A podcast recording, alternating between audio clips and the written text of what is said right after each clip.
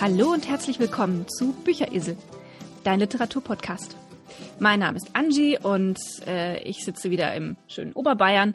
Genau, und ich sitze wie immer in Indien und ich bin natürlich auch wieder dabei. Und heute haben wir mal ein besonderes Thema und das darfst du vorstellen, weil es ist nämlich, äh, du hast heute den größeren Beitrag zum Thema geleistet, sagen wir es mal so. Ja, wir äh, tun heute was, was wir uns ja schon länger vorgenommen hatten. Wir ähm, schauen mal in das Thema Kurzgeschichten rein. Ich habe eine Kurzgeschichte geschrieben und äh, werde die nachher kurz, also ich werde die euch nachher vorlesen. Das ist natürlich jetzt nicht alles, also wir sind ja kein Vorlesepodcast, deswegen beschäftigen wir uns jetzt vorher so ein bisschen mit der grauen Theorie und diskutieren so ein bisschen über Kurzgeschichten, woher die kommen und ähm, ja, was da technisch mit auf sich hat. Genau, und wie man welche schreibt zum Beispiel. Richtig.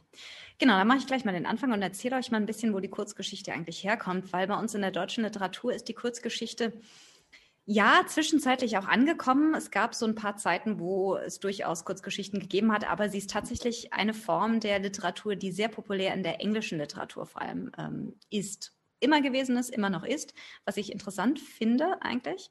Ähm, kurz, was ist eine Kurzgeschichte? Es ist einfach eine Form der Prosa, deren Hauptmerkmal in der Kürze liegt. Wir haben normalerweise einen sehr stark komprimierten Inhalt und es wird meist nur eine, sehr, eine ganz kurze Episode aus dem Leben der Hauptfigur erzählt, meistens ein Wendepunkt. Die Vorläufer der Kurzgeschichte sind Mythen, Legenden, Fabeln, Anekdoten, Märchen. Äh, zum Beispiel Tausend einer Nacht, ganz typisch, ganz viele Kurzgeschichten zusammen, wir erinnern uns vielleicht. Äh, aber auch Kurzgeschichten oder Geschichten aus, der, aus den indischen Epen wie der Ramayana oder der Mahabharata, äh, die eben auch in dieser Form der Kurzgeschichte geschrieben sind und dort in diesem Epos eben gesammelt wurden. Vor dem 17. Jahrhundert, wir erinnern uns, Buchdruck 1450 entwickelt, zumindest in Europa. Es gab zwar vorher schon Buchdruck in, in Ostasien, China und so, aber lassen wir das jetzt mal beiseite, weil der hat sich nie so sehr stark ausgebreitet. Aber der hat sich so im 16. Jahrhundert sehr rasant ausgebreitet und wir haben plötzlich ganz viele Zeitungen und Zeitschriften und da hat sich dann auch die, die Kurzgeschichte ist rasant aufgestiegen und zwar eben im Zusammenhang mit der Entwicklung des Zeitschriftenwesens in dieser Zeit.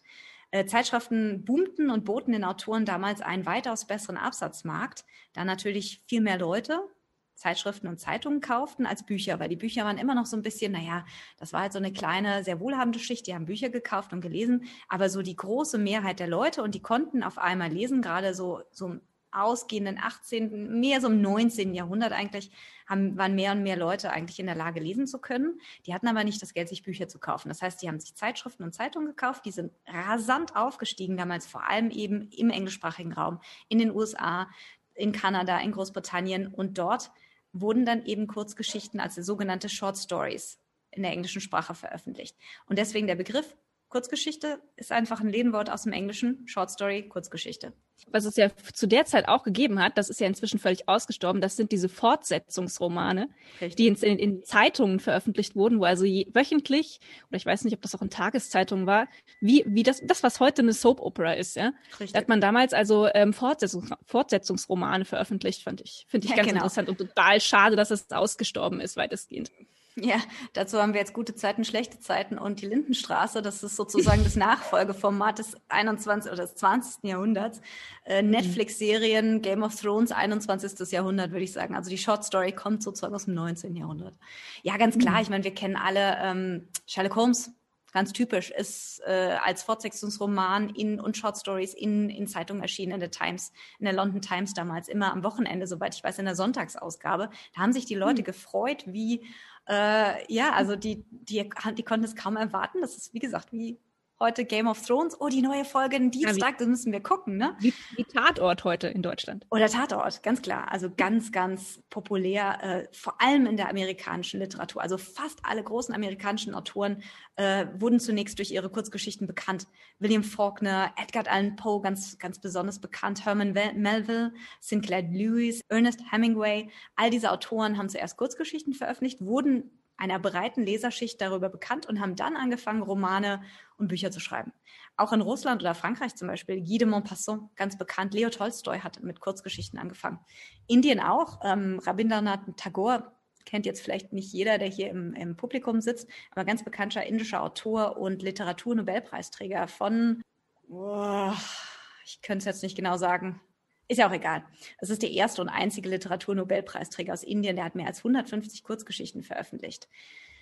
Im deutschsprachigen wow. Raum war die Kurzgeschichte leider immer so ein bisschen so ein Stiefkind, wurde um 1900 bekannt und auch aufgegriffen, musste sich aber hier gegen andere etablierte Kurzformen durchsetzen. Novelle zum Beispiel, Kalendergeschichte, die hatten, die hatten viel Zulauf und waren viel bekannter als Kurzgeschichten bei uns. Warum auch immer, diese Fortsetzungsromane, also diese Fortsetzungsgeschichten aus den Tageszeitungen, das gab es bei uns in Deutschland nie so stark.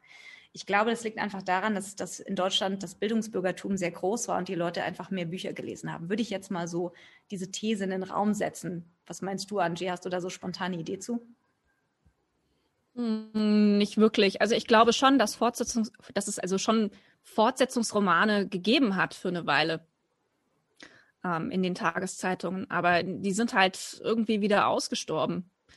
Es also gab vielleicht mit dem, vielleicht mit dem Fernsehen, mit dem Aufstieg des Fernsehens. Also, also ja, ja es ist tatsächlich so, dass im englischsprachigen Raum diese, diese Kurzgeschichtenschiene nach wie vor Zulauf hat. Das ist in Deutschland nicht so. Also gerade Anthologien ähm, verkaufen sich in Deutschland wohl vergleichsweise schlecht. Ähm, aber ich habe keine Idee, woran das liegt, was da jetzt in Deutschland so spezifisch dazu führt, dass diese Kurzgeschichten nicht so funktionieren. Ja, keine Ahnung. Also das habe ich mich auch gefragt, als ich darüber gelesen habe. Ich habe die Kurzgeschichte in meinem Studium behandelt. Ähm, ich habe englische Literatur als Fach in meinem ähm, Bachelor of Arts gehabt. Äh, und da ist die Kurzgeschichte war ein wichtiger Teil meines Studiums. Insofern habe ich jetzt zum Teil auf meine Notizen von damals zurückgegriffen. Äh, Finde ich auch sehr interessant, warum es in Deutschland nie in dieser Form, es gab natürlich ein bisschen was. Es, wie gesagt, es, es hat sich so um 1900, hat sich ein bisschen, wurde ein bisschen aufgegriffen. Es gab tatsächlich nach dem Zweiten Weltkrieg äh, eine Zeit, wo sehr viele deutsche Autoren auf Kurzgeschichten gesetzt haben. Vielleicht auch sehr bewusst nach amerikanischem Vorbild und um sich bewusst auch von der umfangreichen und ideologisch aufgeladenen Literatur der NS-Zeit abzusetzen. Also hier findet sich zum Beispiel der Begriff der Kahlschlag- oder Trümmerliteratur, ähm, die eben stark auf Kurzgeschichten gesetzt hat, eben diese, diese Idee, dass sich die Autoren sehr kritisch mit dem Krieg und der Nachkriegszeit auseinandergesetzt haben, aber eben nicht in Romanform, sondern eben in Form einer Kurzgeschichte. Ähm, das hat allerdings schon so in den 50ern, spätestens in den Anfang der 60er hat sich, hat das ist die Kurzgeschichte schon wieder relativ stark abgetreten und es gab wieder mehr so Romane und Novellen und sowas. Also zum Beispiel äh, Wolfgang Börchert, Siegfried Lenz, Heinrich Böll, Elisabeth Langesser, die haben alle Kurzgeschichten geschrieben nach dem Zweiten Weltkrieg eben. Nach amerikanischem Vorbild wahrscheinlich auch, weil in, der, in den USA nach dem Zweiten Weltkrieg kam es ebenfalls zu einer Blütezeit der Kurzgeschichte. Und viele amerikanische Zeit, äh, Zeitungen haben dann auch wieder Kurzgeschichten abgedruckt oder beziehungsweise haben nie damit aufgehört. Stephen King zum Beispiel ist auch mit Kurzgeschichten bekannt geworden. War mir nie so bewusst, aber tatsächlich ähm, hat der eben zuerst vor allem Kurzgeschichten veröffentlicht und ist dann erst auf die Romanschiene gegangen. Also sehr, sehr interessant. Und in den USA und auch in England sind Kurzgeschichten, wie du schon gesagt hast, nie aus der Mode gekommen. Also über die Jahrzehnte hinweg oder über fast über die Jahrhunderte hinweg kann man sagen, hat sich dieses ähm, hat sich die Genre sehr, sehr gut halten können. Ist natürlich vom Medium der Zeitung oder Zeitschrift so ein bisschen, hat sich das ins Internet verlagert. Wobei auch heute noch, es gibt zum Beispiel verschiedene Wettbewerbe, in, gerade in der UK, also gerade in, in England, äh, wie zum Beispiel the Sunday Times Short Story Award, BBC Nationals Short Story Award und so weiter und so fort. Also es gibt eine Litanei an Short Story Awards in, in England. Ähm, und die haben jedes Jahr hunderte bis tausende eingeschickte Geschichten von wirklich super bekannten Autoren und total unbekannten. Also es ist sehr, sehr interessant, dass sich die Kurzgeschichte eben in der englischsprachigen, in der englischsprachigen Literatur unglaublich stark halten konnte bis ins 21. Jahrhundert und eben auch oft sehr also sehr viel adaptiert wird als Radiodrama, als Kurzfilm zum Beispiel, aber auch als ganz normalen Film.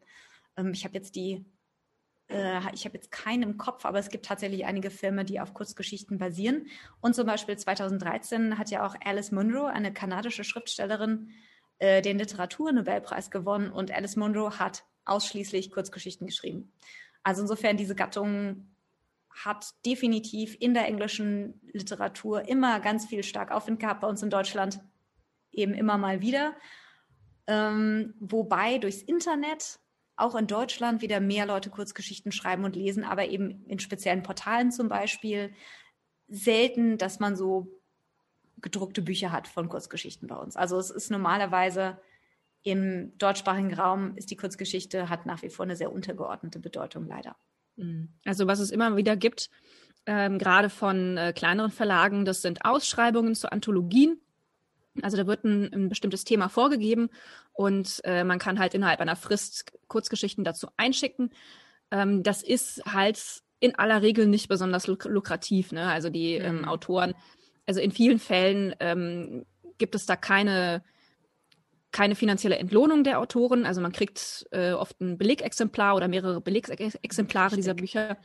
Ähm, aber die, ähm, dadurch, dass die halt in Deutschland einfach nicht, sich nicht so gut verkaufen, äh, ist natürlich auch die Gewinnspanne sehr, sehr klein. Und ähm, ich finde es trotzdem, ich finde es schön, dass es immer noch Verlage gibt, die das regelmäßig machen, die also regelmäßig ähm, also ähm, Ausschreibungen machen. Und ähm, was ich so mitbekommen habe, ist auch die Resonanz sehr gut. Also da gibt's, die haben jedes Mal eine ganze Menge an Einsendungen. Also es gibt tatsächlich Leute, die die darauf warten und äh, hier die Ausschreibungen checken und ähm, dann auch gezielt auf diese Ausschreibung hinschreiben.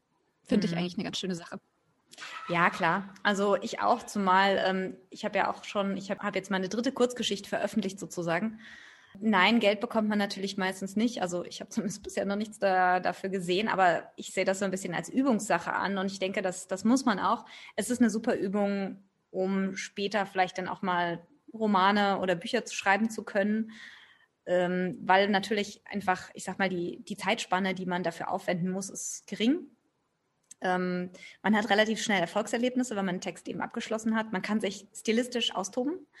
Ähm, man braucht weniger Zeit, weniger Planung natürlich auch. Man kann schneller dann mit dem Schreiben loslegen. Man muss im Allgemeinen keine so große Recherche machen. Und äh, man kann sich relativ einfach Feedback einholen, weil man kann die einfach seinen Freunden schicken und die können die dann eben mal schnell gelesen haben, runterlesen oder man kann sie wie du jetzt zum Beispiel auch mal einsprechen und die Leute können es als Audiodatei hören. Und wie du schon sagst, es gibt eben sehr viele Wettbewerbe und es gibt immer noch Verlage, die Kurzgeschichten eben auch so ein bisschen veröffentlichen. Das finde ich sehr schön. Das heißt, man hat hier einfach mehr Chancen, was veröffentlicht zu kriegen. Äh, es ist einfach, sage ich mal, einfacher, eine Kurzgeschichte vielleicht in, in, so einem, in, in so einer Zusammenfassung zu veröffentlichen, als seinen Roman beim Verlag unterzukriegen, sage ich jetzt mal. Ja, mit Sicherheit. Also ich bin da jetzt auch kein Profi, aber was ich so mitbekommen habe, ist es schon so, wenn man ein Manuskript bei einem Verlag einreicht und äh, versucht, dass man da irgendwie eine Publikation hinbekommt, dann äh, muss man auch so eine Autorenvita hinzufügen. Und äh, ich interpretiere das jetzt schon so, dass man dann nicht äh, seine sag ich mal, normale Ausbildung in Anführungszeichen angibt, sondern eben, ob man schon hier und da äh, publiziert hat. Äh, und da machen sich natürlich Publikationen von Kurzgeschichten immer sehr gut. Ne? Also ich glaube, das ist auf alle Fälle förderlich, wenn da ein Verlag sieht, okay, der oder diejenige hat jetzt schon ähm, bei kleineren Verlagen Kurzgeschichten veröffentlicht und das ist mit Sicherheit auch so ein bisschen so ein Sprungbrett. Also wir hatten ja gesehen bei unserer Booker Prize Folge, glaube ich, war das, dass viele äh, amerikanische und Englisch, englische Autoren über so eine Kurzgeschichtenschiene ins Romaneschreiben reingerutscht sind. Mhm. Ja, gut, englische Literatur, ne? Also wie gesagt, da sind Kurzgeschichten, das ist ein ganz anderes Feld als bei uns. Also ähm, ja, aber ich glaube schon, dass das auch bei deutschen Verlagen sicher gut ankommt. Ja, also es ist sicher so besser, wenn du schon, wenn du nachweisen kannst, dass du Kurzgeschichten schon veröffentlicht hast, als wenn du komplett blank bist und äh, als absoluter No-Name äh, ein Romanmanuskript einreichst. Ja, das ist na klar. Also das in jedem Fall. Also das würde ich in jedem Fall so sehen. Allerdings ist natürlich so, in den USA hat fast jeder Schriftsteller mit Kurzgeschichten angefangen. Bei uns ähm, würde ich sagen, mh, hm, muss man nicht unbedingt, natürlich, es hilft, ganz klar, aber es gibt eben auch viele, die nicht über die Kurzgeschichtenschiene reingestiegen sind, während in den USA ist es gang und gäbe. Ähm, das haben wir ja schon öfter mal festgestellt. Es gibt ja auch so ein paar Sachen wie zum Beispiel kreatives Schreiben ist, ist, ein, ist eine Universitätskarriere äh, so ungefähr. Also ne, Creative Writing ist ein, ist ein Fach in der Richtung Fine Arts. Äh, mhm. Sowas gibt es bei uns in Deutschland was Vergleichbares fast gar nicht. Klar, man kann Literaturwissenschaft studieren, aber das ist halt doch was anderes. Mhm. Wenn du eine Kurzgeschichte schreibst, ich meine, wie fängst du an? Hast du eine Idee und legst dann los oder setzt du dich hin und sagst, ich will jetzt was, will jetzt eine Kurzgeschichte schreiben und überlegst dann, worüber kann ich schreiben? Wie, wie stellst du das an? Also normal habe ich eine Idee und schreibe los. Auf der anderen Seite, wir hatten uns ja mal darüber unterhalten, wir hatten den Aufruf ja auch hier besprochen. Es, es gibt diese Weihnachtsgeschichtensammlung, Weihnachtsgeschichten am Kamin, wenn mich nicht alles täuscht, ist der Titel von dieser Geschichts-, von dieser Kurzgeschichtensammlung. Und mhm. da waren das jedes Jahr ein Aufruf hinten drin, dass die Leute ihre Kurzgeschichten einsenden können. Und wir hatten beide dann losgelegt mit unseren Kurzgeschichten. Meine ist noch nicht fertig. Meine ist auch furchtbar viel zu lang. Also ich habe da überhaupt keine Chance. Ich muss mich da dringend nochmal hinsetzen, wenn ich da mal in die Pötte kommen möchte und was einschicken möchte, dass ich da was Kürzeres zu Papier bringe. Ich bin immer dieses, ich habe das große Problem, dass ich nie ein Ende finde. Also ich tue mich mit Kurzgeschichte insofern schwer, als dass ich dass ich immer wirklich mich kurz halten muss. Ich bin immer so jemand, der immer sehr ausschweift und der immer viel reinbringen will und viel Hintergrundinformationen. Und das ist halt einfach nicht der Sinn einer Kurzgeschichte, weil eine Kurzgeschichte ist normalerweise ein, also knapp. Und ähm, ich habe übrigens mal nachgeschaut, weil das hat mich mal interessiert, ähm, so welche Länge Kurzgeschichten haben können. Und normalerweise sagt man, es sind so zwischen 1000 und 15.000 Wörtern, wobei klassisch wird auch manchmal gesagt zwischen 1000 und 4000 Wörtern. Und Geschichten mit weniger als 1000 Wörtern werden im Englischen zum Beispiel als Short, Short Story beschrieben oder als Flash Fiction. Fand ich ganz lustig. Und ich habe da wirklich das Problem, ich ende immer so 1000, äh, 10.000 Wörter, 13.000 Wörter. Das ist dann so, so meine Kurzgeschichte und das ist für eine klassische Kurzgeschichte zu lang. Also ich habe da echt mhm. das Problem. Also ich, ich will es wirklich mal probieren. Ich habe mir jetzt wieder vorgenommen, ich werde mich mal hinsetzen, mal ein Brainstorming machen, mal ein paar Ideen ähm, auf zu Papier bringen und dann wirklich mal das, das Ganze von hinten aufzäumen oder andersrum, als ich es bis jetzt gemacht habe. Vorher die Idee machen, die Konzeption überlegen und dann schreiben. Mm, okay. Ja, also ich äh, muss auch gestehen, ich bin da nicht so wahnsinnig systematisch. Ich habe jetzt gerade raus, versucht herauszufinden, wie viele Wörter meine Geschichte hat, die ich euch da nachher einlese, aber äh, PDF gibt leider keine Anzahl von Zeichen her. Ähm, also sie ist nicht so furchtbar lang, das kann ich auf alle Fälle schon mal sagen. Ja, also kurz, kurz fassen definitiv ist kürzer als meine. kurz fassen ist definitiv nicht mein Problem. Ähm, also das bin ich, sag ich mal, aus dem wissenschaftlichen Bereich gewohnt, äh, mich kurz und knapp und bündig auszudrücken und alles, alles an unnötigen Details wegzulassen. Also ich, äh, ich arbeite in der Regel schon auch so, dass ich also die Geschichte, also ich schreibe einen Entwurf und ähm, gehe dann nochmal drüber, ähm, um stilistisch, stilistische Sachen auszumerzen und ich gehe dann wirklich auch ähm, ziemlich radikal durch und streiche alles, was nicht unbedingt notwendig ist, also was die Story nicht voranbringt. Hm. Ähm, also es, es gibt zwei Sachen, die, die sein müssen, also beziehungsweise es gibt, es gibt zwei Gründe, aus denen ein Satz drinbleiben darf. Entweder er ähm, sorgt für Atmosphäre, also er ist für die Stimmung wichtig, oder ähm, er muss die Story voranbringen. Und wenn keins von beidem zutrifft, dann ähm, schmeiße ich ihn raus. Hm. Und äh, da bin ich auch inzwischen relativ schmerzbefreit, muss ich sagen. Also ich habe, äh, ich war eine Zeit lang bei den Wortkriegern. Das ist eine, eine Plattform im Internet, hatte ich glaube ich schon mal erwähnt, ähm, wo man Kurzgeschichten hochladen kann. Und da wird dann also von den anderen Usern gnadenlos äh, kritisiert und, und korrigiert. Und das ist, das ist sehr, sehr lehrreich, muss ich sagen. Also man, man lernt als erstes, dass man Kritik nicht persönlich nehmen darf, keinesfalls. Ähm, also man darf sich einfach nicht angegriffen fühlen, das ist ganz, ganz wichtig, sondern man muss bereit sein, konstruktiv mit einem Text zu arbeiten und zu akzeptieren, dass eine andere Meinung einfach eine Lesermeinung ist, die, sage ich mal, in vielen Fällen auch begründet ist. Und äh, das, das hat mich also wahnsinnig weitergebracht, die, die Arbeit in dieser, auf dieser Plattform. Und äh, deswegen habe ich inzwischen so ein bisschen so einen Abstand zu meinen eigenen Geschichten und, und sage, okay, ähm, ich, ich hänge zwar mein Herz dran an die, an die Story und an die Charaktere und so weiter, aber ähm, ich muss, wenn ich sie geschrieben habe, einen Schritt zurücktreten und mir dann genau anschauen, ähm, was funktioniert und was funktioniert nicht. Funktioniert ein Charakter so, wie ich ihn skizziert habe? Ist er konsistent? Ist die Story konsistent? Und wenn nicht, dann muss ich da noch mal dran. Und dann heißt es auch ganz klar, kill your darlings. Ja, also es gibt manchmal einzelne Sätze, an denen ich aus irgendwelchen Gründen total hänge, weil sie irgendwie schön formuliert sind oder weil sie einen ganz besonderen Klang haben. Aber wenn sie nicht in der Gesamtgeschichte nicht funktionieren, dann müssen sie raus oder sie müssen an eine andere Stelle oder ähm, sie müssen halt umformuliert werden. Und da mhm. muss man, glaube ich, tatsächlich ähm, diese, diese gewisse Distanz zur eigenen Geschichte dann einnehmen, um, um konstruktiv mit dem Text arbeiten zu können. Ja, das Alles ist andere wichtig. ist nicht produktiv. Weil ähm, ich meine, das muss, sagen. Ja.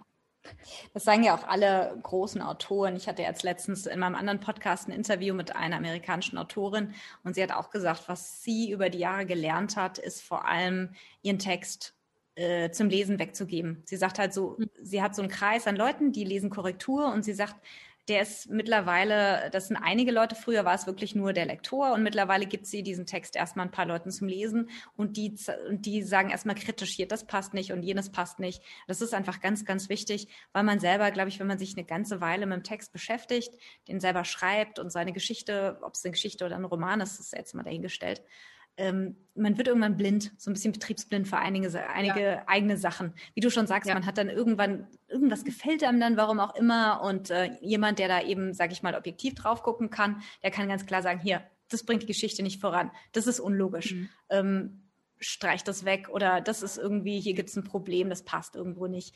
Und das ist ganz, ganz wichtig, weil man selber kann eben irgendwann nicht mehr objektiv oder die wenigsten von mhm. uns gehen dann objektiv an solche Texte. Also wenn ihr irgendwann mal sagt, ihr wollt auch mal ein Buch schreiben oder Kurzgeschichte schreiben, dann ist es immer ganz wichtig, einen guten Lektor zu haben. Also nicht nur einen professionellen Lektor, sondern wirklich vielleicht im Freundeskreis ein paar Leute, die, denen man so einen Text mal geben kann, ähm, die einfach drüber gehen und sagen, da und da und da hakt's. Ja. und die vor allem nicht, nicht äh, immer sagen, oh, ist das schön und das ist super und äh, hast du Richtig. ganz, ganz toll gemacht, ne? Sondern das ist wichtig, dass das jemand ist, der da kritisch drüber geht und wo man sich nicht nur, nicht einfach nur Beifall abholt, ne? Weil das Richtig. ist nicht konstruktiv. Richtig. Also ich hatte das zum Beispiel auch schon, ich habe eine Geschichte geschrieben und ich wusste, sie funktioniert nicht und ich konnte nicht herausfinden, ich habe tagelang drüber gesessen, ich konnte nicht herausfinden, woran das liegt. Und das ist also, das ist auch eine ganz eigenartige Situation. Du schreibst eine Geschichte, du hast sie zu Ende geschrieben und du weißt, die irgendwas, irgendwo hakt's da, irgendwie funktioniert es nicht. Also sie, sie packt nicht und die, an sich ist die Geschichte nicht schlecht, sie ist eigentlich gut konstruiert, aber du merkst irgendwie, irgendwas funktioniert da nicht und ich bin nicht dahinter gekommen. Und da habe ich sie beispielsweise auch auf diese Plattform hochgeladen und habe dann, hab dann gesagt, okay, Feuer frei. Sagt mir, warum diese Geschichte nicht funktioniert, ich komme nicht dahinter. Das und? ist also Ah, sie, sie hatte, sie hatte hier und da, also sie hatte Logikfehler. Es waren Logikfehler drin, die, die, die mir nicht aufgefallen sind. Mhm. Ähm, und ah, ich, ich weiß nicht, es war eigentlich eine Story, die, die, sag ich mal, nahezu episch angelegt war und dann in dieses Kurzgeschichtenformat gepresst worden ist. Ich glaube, es ja. hat letztlich daran gelegen, dass es einfach ein zu ausladend, also der Ansatz war zu groß für das Kurzgeschichtenformat. Und es hat irgendwie, es, es war, es hat nicht, es hat irgendwie nicht funktioniert in diesem Format. Ja, das ist bei und, mir auch oft das Problem. Das ist definitiv, glaube ich, ein großes Problem bei Kurzgeschichten. Wenn man Kurzgeschichten schreibt, man muss sich wirklich, wirklich, wirklich kurz fassen. Das sind ja meistens Kurzgeschichten, haben ja zum Anfang fast sehr, eigentlich nie eine Einleitung oder wenn überhaupt eine ganz, ganz kurze Einleitung. Also man hat im Grunde, man wird direkt in die Handlung geschmissen. Ähm, es sind meistens oft nur Stunden das, das Ganze ist wirklich, manches Mal sind es wirklich nur wenige Augenblicke, die dann eventuell noch angereichert werden mit Rückblenden oder ein paar inneren Monologen. Ähm, und das Ganze ist halt wirklich sehr, sehr stark komprimiert. Und dann gibt es meistens ein offenes Ende. Das heißt, der, Le der, Leser muss im Grunde genommen seine eigenen Schlüsse ziehen. Es gibt keine Wertung, keine Deutung, keine Lösung. Das sind ja so diese klassischen Kurzgeschichten. Es ist also no, das würde ich so nicht sagen. Es gibt, also ich sag mal, ich kenne schon eine ganze Menge Kurzgeschichten, die in sich abgeschlossen sind. Also das kann man durchaus konstruieren. Natürlich. Also wie gesagt, heutzutage ist ja eh die, damit funktioniert es nicht. Die Kurzgeschichte relativ offen, sag ich mal, im, im Deutschen. Aber wie gesagt, die klassische Kurzgeschichte ähm, hat normalerweise kein Ende. Es, es, ist ein offenes Ende und es gibt, wie gesagt, weder Wertung noch Deutung noch Lösung. Ne? Das ist klassisch, ganz klar. Mhm. Man kann natürlich, heutzutage ist, ist das Genre erheblich weiter offen, vielleicht auch im deutschsprachigen noch mehr als im englischsprachigen. Ähm, und es ist zwar, es ist definitiv kein literarischer Mainstream, würde ich sagen, aber ich würde schon sagen, es gibt einen gewissen Aufschwung, eben gerade durch das Internet. Also das ist heute auch in der deutschsprachigen Literatur Stück um Stück ähm, dass, es, dass mehr Leute Kurzgeschichten schreiben und auch veröffentlichen. Also die künstlerische Freiheit ja, also ich, ist in jedem Fall größer geworden. Ja, ja, also ich glaube auch gerade jetzt im Lockdown, also im Verlauf dieser ganzen Corona-Arie, ähm, ist, ist es tatsächlich so, dass da also viel mehr Leute ähm, das Schreiben entdecken. Mhm. Und man, man kann ja nirgends hin. Oder das Podcasten, ja, genau. So, so, kann man auch sagen. Also es gibt eine ganze Menge Medien, die durch diese Corona-Geschichte äh, tatsächlich Zulauf bekommen haben und äh, das Schreiben ist, äh, ist eins davon, die Kurzgeschichte ist eins davon. Also ich habe auch übrigens äh, jetzt schon mehrfach gehört, dass die Verlage in 2020 geflutet wurden mit, Manus mit Romanmanuskripten. Das glaube ich.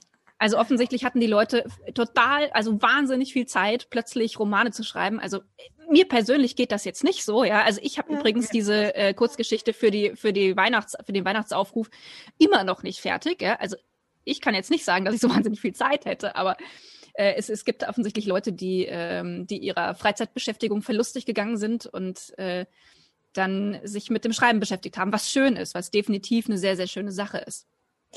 Ja, ganz klar. Also ich, ich denke, ich finde das auch interessant, weil auf der einen, einen Seite, ich meine, klar, die Leute waren viel im Homeoffice, auf der anderen Seite, gerade wenn du Kinder hast, ich glaube, die Leute hatten definitiv sehr viel mehr Stress als normal. Aber ich weiß, viele, also ich meine, du bist ja, du hast ja auch keine Kinder ähm, und mein Sohn ist ja nun auch schon erwachsen, aber ich, ich muss das bestätigen. Also ich weiß auch nicht, wo meine Zeit hinläuft.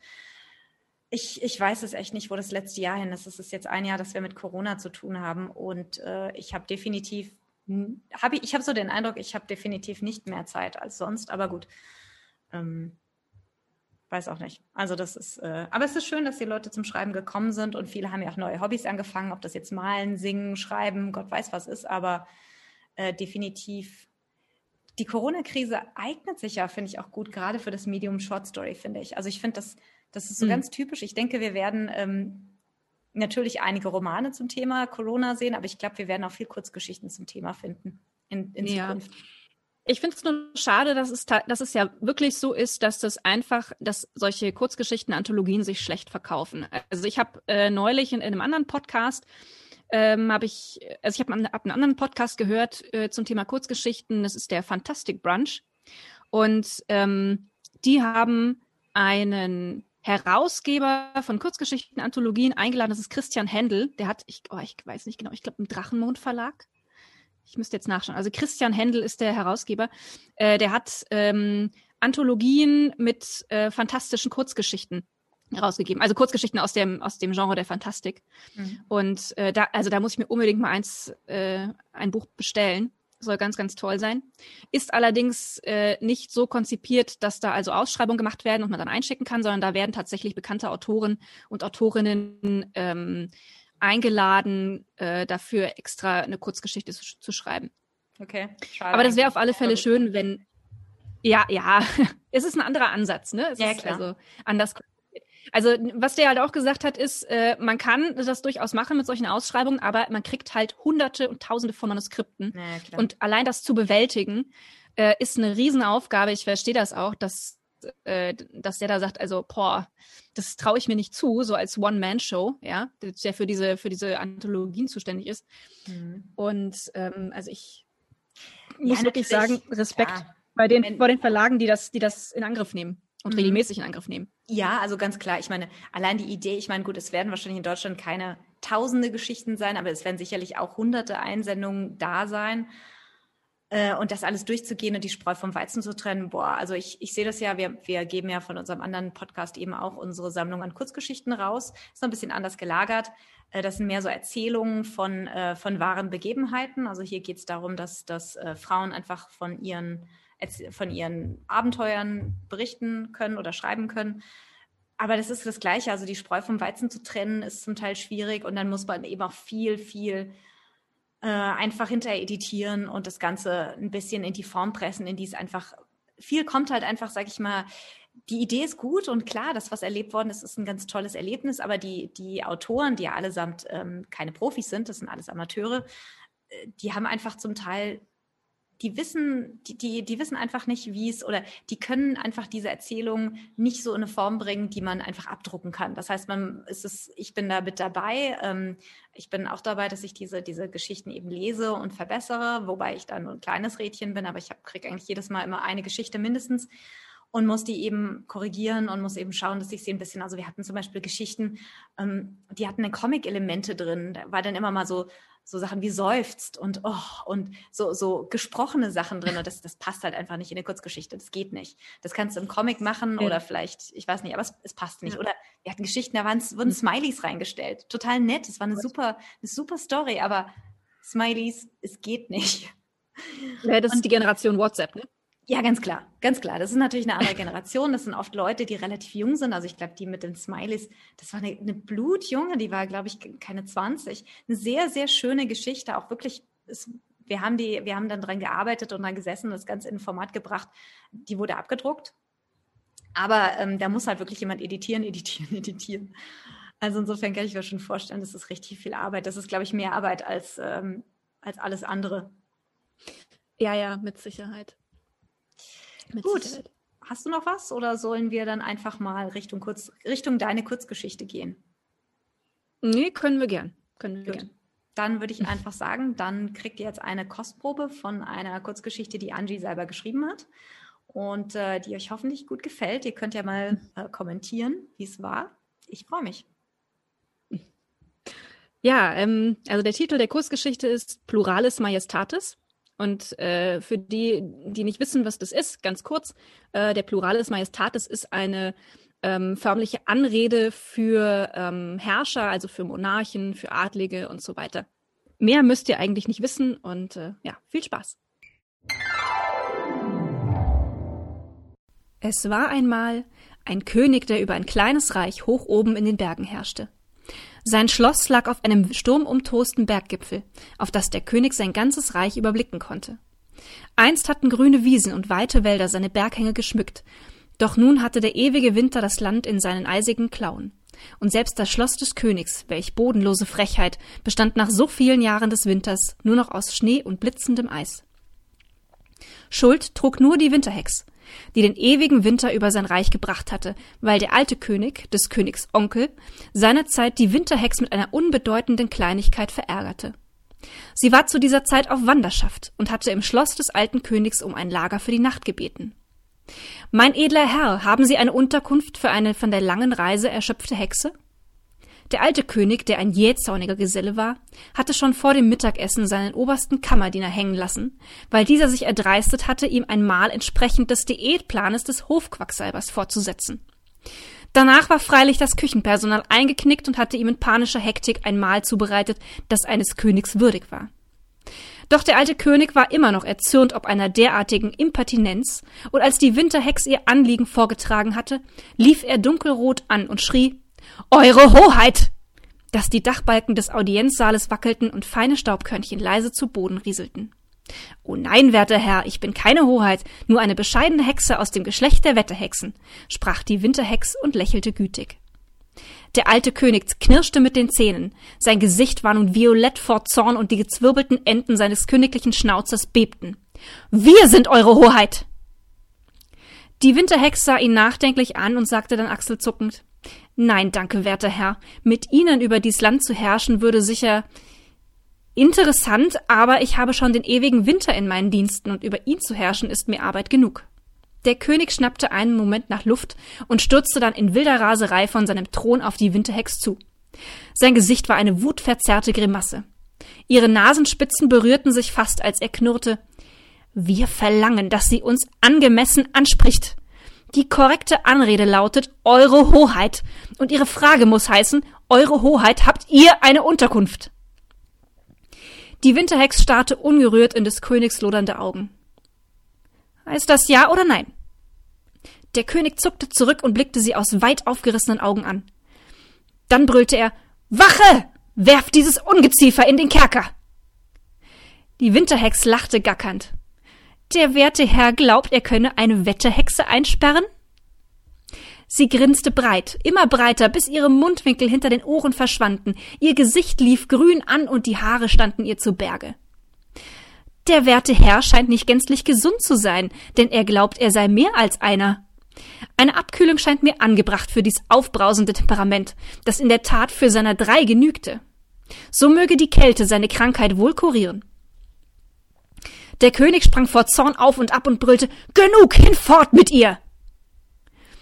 Die Wachen ergriffen die Winterhex, doch diese lachte schrill und fing an, sich zu drehen, drehte sich immer schneller, bis ihre Schuhe qualmten und rief dabei Winter, ewiger Winter mein, komm und brech über dies Land herein. Weiche nicht, bis gesund der König sei, oder höflich zur Hex, das ist einerlei. Dann verschwand sie mit einem Knall in einer grünlichen Rauchwolke und ward nicht mehr gesehen, bis ein Jahr vergangen war. Dann erschien sie wieder vor dem alten König und brachte ihr Anliegen vor. Mein edler Herr, haben Sie eine Unterkunft für eine von der langen Reise erschöpfte Hexe?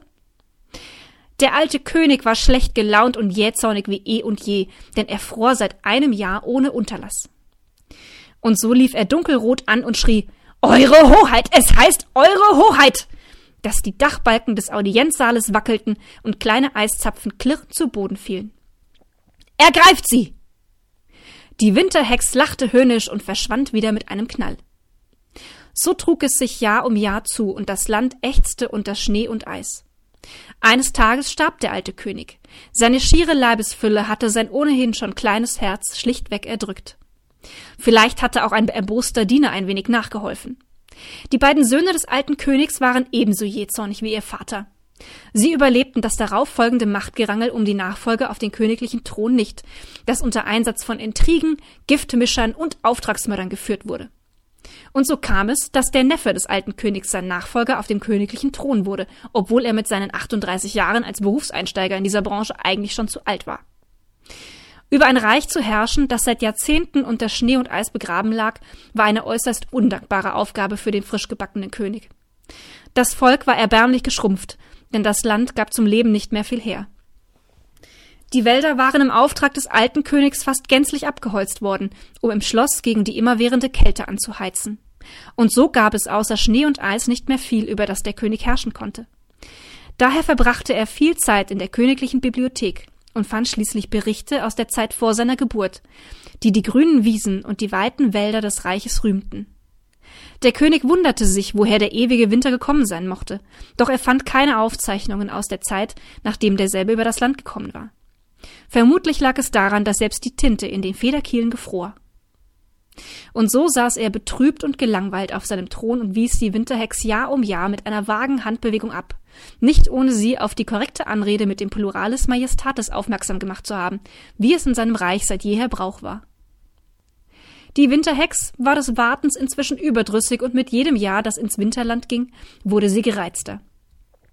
Im 71. Jahr des ewigen Winters erschien sie wieder mit einem Knall in ihrer grünlichen Rauchwolke, direkt vor dem königlichen Thron im großen Audienzsaal, auf dem der König gerade ein Nickerchen gemacht hatte, denn es gab seit Jahren niemanden mehr, der zur Audienz erschien. Er schrak hoch und ließ sich dann erleichtert in die samtenen Kissen seines Thrones zurücksinken. Ah, sie ist es, sprach er. Was will sie? Die Gemächer für Gäste sind schon seit Jahren verschlossen. Es gibt kaum noch Holz, um sie zu beheizen und keine Lakaien, um sie instand zu halten. Mein Hofstaat ist nur noch in den nötigsten Positionen besetzt. Das sagten wir ihr schon bei der letzten Audienz. Die Winterhex blickte ihn säuerlich an und murrte, ich sitze nun schon 71 Jahre hier fest und keiner von euch königlichen Esel ist in der Lage, mir den Respekt entgegenzubringen, den ich verdiene. Woher in drei Teufels Namen kommt dieser euch eigene Hochmut? Du und deine königliche Sippschaft, was habt ihr schon Großes geleistet? Der König, der eben noch gelangweilt mit den Strähnen seiner Perücke gespielt hatte, lehnte sich nun interessiert vor. Sie glaubt, sie verdiene unseren Respekt? Sie ist nur eine alte Frau, die kein Obdach findet, eine Heimatlose. Wir sind der Herrscher dieses Reiches. Warum also sollten wir ihr Respekt zollen? Und im Übrigen heißt es nicht du und deine, sondern ihr und eure. Weil ich den ewigen Winter befehlige. Ich habe Schnee und Eis über dies Land gebracht vor so vielen Jahren. Was ist dagegen die Herrschaft über dein kümmerliches kleines Land? zeterte die Winterhex aufgebracht. Und auf eure lächerlichen Anrederegeln habe ich schon immer gepfiffen. Der König, der ein besonnener Mann war, lehnte sich in seinem Thron zurück und betrachtete die Winterhex eine Weile, dann schüttelte er traurig den Kopf und sagte Wir glauben ihr nicht. Wir wünschten, es wäre so einfach. Nur einen Menschen oder vielmehr eine Hexe für diese eisige Hölle verantwortlich machen zu können. Doch das Wetter hoch oben am Himmel entzieht sich seit jeher der Einflussnahme der Menschen hier unten auf Erden. Die Winterhex starrte den König entgeistert an. Das Entsetzen über diesen logischen Fehlschluss grub sich immer tiefer in ihre Züge. Aber, aber ich bin die Winterhex, aus dem Geschlecht der mächtigen Wetterhexen. Du musst mir glauben, ich, ich beweise es, rief sie. Und verschwand mit einem Knall, um dann mit einem weiteren hinter dem königlichen Thron wieder aufzutauchen. Der König zuckte zusammen und sagte verärgert, Unterlass diese Kindereien. Jede Wald- und Wiesenhexe beherrscht diese kleinen Tricks. Die Winterhex ballte zornig die Fäuste. Du Ungläubiger bist noch schlimmer als der Alte, der nahm mich wenigstens ernst genug, um mich einsperren zu wollen. Der König hob die Augenbrauen und sagte dann langsam Nun gut, wir spielen mit. Wenn es der Wahrheit entspricht, was sie sagt, so müssten wir sie doch einfach nur töten und der ewige Winter würde mit ihr verschwinden, nicht wahr? Die Winterhex sah ihn mit großen Augen an, dann stahl sich ein Lächeln auf ihre Züge. Sie haben recht. Beim pferdefüßigen Gehörnten, Sie haben recht, werter Herr. Töten Sie mich und der ewige Winter wird Ihr Land verlassen. Und ich werde endlich frei sein. Der König, der seit Jahren fürchterlich gelangweilt langsam Gefallen an diesem Spielchen fand, sah der Winterhex amüsiert zu, wie sie mit einem glücklichen Lächeln auf dem Gesicht vor dem Thron auf und ab ging und leise vor sich hin murmelte, die Hände in feinen Gesten immer in Bewegung. Er zog sein königliches Messer und betrachtete liebevoll den smaragdbesetzten Griff. Mit einem großen Satz war er bei der Winterhex und hielt ihr das Messer an die Kehle. Die Winterhex grinste, ihre Augen leuchteten. Worauf wartet ihr, werter Herr? Tut es, macht schon. Ich will endlich wieder frei sein. Der König sah die wilde Entschlossenheit in ihren Augen und das amüsierte Lächeln verschwand von seinem Gesicht. Entsetzt trat er einen Schritt zurück und sprach leise Bei allem, was heilig ist, sie meint es ernst. Die Winterhex stürzte auf ihn zu und klammerte sich verzweifelt an seine Gewänder. Ich flehe euch an, befreit mich, ich halte diese Warterei und Langeweile nicht noch ein weiteres Jahr aus. Der König lächelte nun und sagte Da sieh einer an, sie hat den Pluralis Majestatis verwendet. Wie wundervoll klingt es in unseren Ohren. Wir danken ihr für diesen selten gewordenen Genuss. Wir haben zwar keine Gastgemächer in bewohnbarem Zustand, doch einer unserer Diener ist auf Urlaub in der Südsee und seit einem Mond schon überfällig. Wir befürchten, er wird nicht in unser eisiges Reich zurückkehren. Dennoch wird sein Quartier im Dienstbotentrakt bereitgehalten. Wir hätten also ein freies Gemach für sie, wenn sie es wünscht. Die Winterhex konnte ihr Glück kaum fassen und begann freudig im Audienzsaal umherzutanzen. Der König sah ihr lächelnd zu und ließ einen Lakaien kommen, der die Winterhex in ihr Gemach führte. Am nächsten Morgen wachte der König ungewöhnlich früh auf. Ein Sonnenstrahl hatte ihn an der Nase gekitzelt. Verwundert trat er ans Fenster und traute seinen Augen kaum. Von sämtlichen Dächern tropfte es. Im Innenhof hatte sich ein beachtlicher See gebildet und durch den Abfluss in der Außenmauer ergoss sich ein rauschender Sturzbach ins Tal. Der König schloss die Augen und genoss die wärmende Sonne auf seinem Gesicht. Dann fuhr er plötzlich herum und stürzte zur Tür hinaus. Sie hat die Wahrheit gesagt, rief er und packte den ersten Diener, der ihm über den Weg lief, am Kragen. Wo ist die Hexe, die wir gestern im Dienstbotentrakt untergebracht haben? Bringt sie zu uns, wir müssen ihr danken. Sie hat unser Reich vom ewigen Winter befreit. Der Diener sah ihn erschrocken an. Sie ist fort. Als man ihr das Frühstück bringen wollte, war das Zimmer leer. Man fand nur ein kleines Birnbäumchen in einem Topf auf dem Tisch. Der ewige Winter war mit der Winterhex verschwunden, und das Reich des Königs erholte sich schnell. Bald waren die Wiesen wieder grün, die Menschen kehrten zurück und in den gerodeten Wäldern sah man junge Bäume gen Himmel streben. Der König ließ den Birnbaum der Winterhex im Schlosshof einpflanzen, und er wies niemals wieder jemanden ab, der um eine Unterkunft bat. Der Pluralis Majestatis wurde als höchste Form der Höflichkeit und Ehrerbietung in die Lehrpläne der Schulen aufgenommen. Der König jedoch, der den Pluralis Majestatis als kulturelles Erbe und wohlklingende Veredelung der Sprache liebte, stellte seinen Untertanen den Gebrauch desselben frei, denn er glaubte, nur ein freier Geist sei auch ein edler Geist. Das Gemach der Winterhex blieb bis zu seinem Tod stets für sie frei doch sie besuchte das Reich des Königs nie wieder. Noch heute tanzen die Menschen zum Beginn des Frühlings um den knorrigen alten Birnbaum, um die Winterhex zu ehren, die den ewigen Winter aus dem kleinen Land verschwinden ließ. So, wir hoffen, dass euch diese kleine Spezialepisode heute gefallen hat.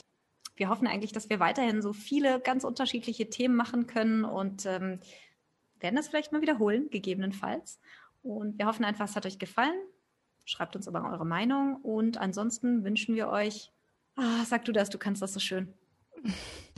Wir wünschen euch einen schönen Tag, einen schönen Abend, einen schönen Morgen, wann auch immer ihr uns hört. Liebe Grüße aus Bayern. Und liebe Grüße von mir aus Indien. Ciao, ciao. Servus.